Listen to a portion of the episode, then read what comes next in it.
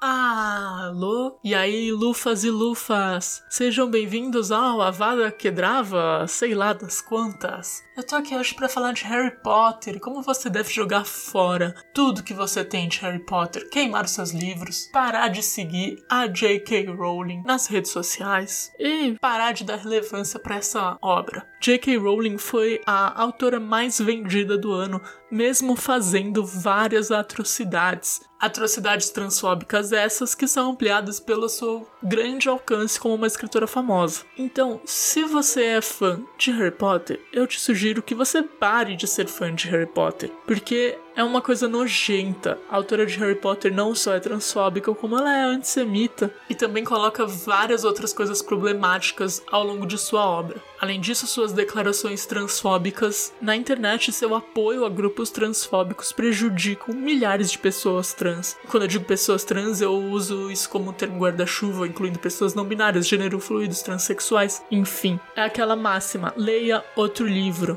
Não, Harry Potter não foi escrito pela Hatsune Miku, foi escrito por uma transfóbica maldita. Então pare de ler. Pare de dar relevância, pare de falar sobre, deixe que as pessoas esqueçam e faça um esforço para isso. Eu tô fazendo esse podcast por quê? Porque eu fui convidada para uma mesa em stream de Harry Potter e eu aceitei. Ai, Naomi, você acabou de ir contra tudo que você falou. Sim. Entretanto, eu aceitei com único motivo vou estar lá numa transmissão com várias pessoas que possivelmente gostam de Harry Potter e dão relevância para Harry Potter. E eu vou falar essas palavras para essas pessoas. Eu vou dar esse recado. E eu vou pedir que elas assistam sim o RPG e que depois esqueçam Harry Potter. Eu estarei lá para passar esse recado contra o menino bruxo. Não que o Daniel Radcliffe tenha feito algo de mal, inclusive. Os três atores principais do filme já se posicionaram contra as opiniões ridículas da J.K. Rowling, mas deve-se esquecer essa obra. Quando eu estiver lá, eu irei falar o tempo todo que isso é uma verdade. Quando esse é o assunto, sempre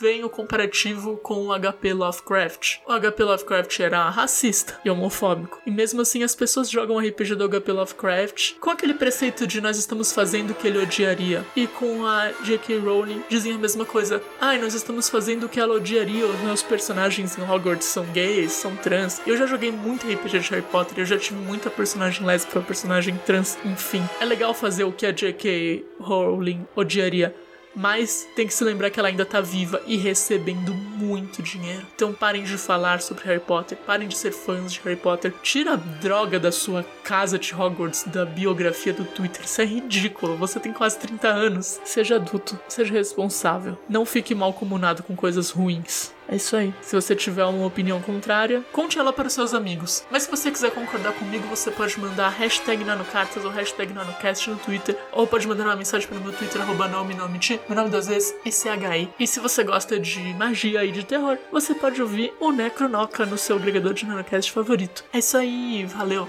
falou, tchau, tchau, fui.